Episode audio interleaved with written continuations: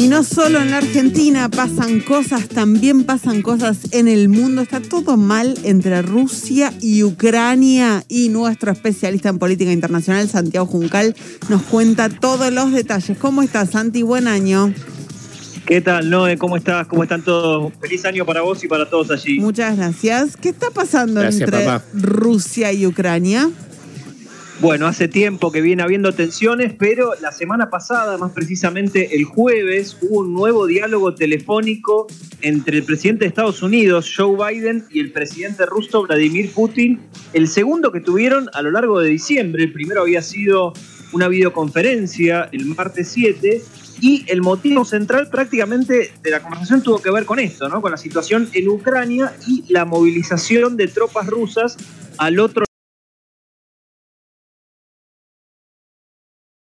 7 de diciembre, ¿no? Eh, la Casa Blanca había emitido un comunicado en el que mostraba preocupación por esta escalada de fuerzas, como la llamaban allí, dejando en claro que Estados Unidos y sus aliados responderían con fuertes medidas económicas y de otro tipo ante la eventualidad de una escalada militar rusa. Bueno, lo que pasó la semana pasada dio otro comunicado de la Casa Blanca como resultado que tiene un tenor bastante parecido al de aquel día 7 de diciembre, donde justamente se dice que Estados Unidos y sus aliados responderían decididamente si Rusia invade Ucrania aún más. ¿Por qué aún más? Bueno, porque se considera que en 2014 Rusia eh, anexó Crimea, en marzo de 2014, además de todo el conflicto que está teniendo lugar desde hace años, precisamente desde 2014 en adelante, en el este ucraniano, donde tropas eh, financiadas por Rusia intentan justamente avanzar en territorio ucraniano. Hay que tener en cuenta, Noé, que eh, la semana que viene va a ser clave en este sentido, porque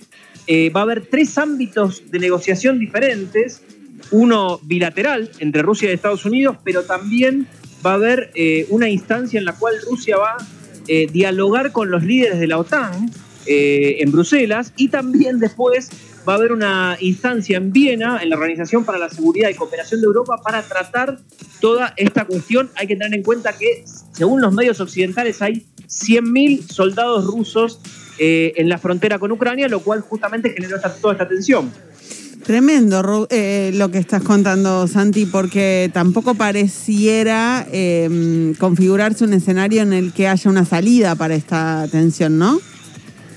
Eh, digamos que eh, yo pienso que la hipótesis de, de Rusia invadiendo Ucrania en lo inmediato es bastante poco probable, digamos, ¿no? Hay varias cuestiones que, que limitarían eso, más allá de que Rusia históricamente considera a Ucrania como parte de su entorno vital, digamos, hay que tener en cuenta que Ucrania es una ex república soviética, de las más ricas entre las ex repúblicas soviéticas, con una población importante con ascendencia rusa, sobre todo en el este del país, y eh, en ese sentido, Putin históricamente consideró que Ucrania formaba parte de ese entorno vital y por ende considera que la extensión histórica de la Organización del Tratado del Atlántico Norte, de la OTAN, hacia eh, su entorno vital, no solamente Ucrania, sino también Georgia, es una provocación y de hecho así lo ha manifestado en reiteradas ocasiones, incluso desde 2008, cuando la OTAN, Claro. ya ampliada en ese momento, pasó a consignar que el próximo objetivo era justamente incorporar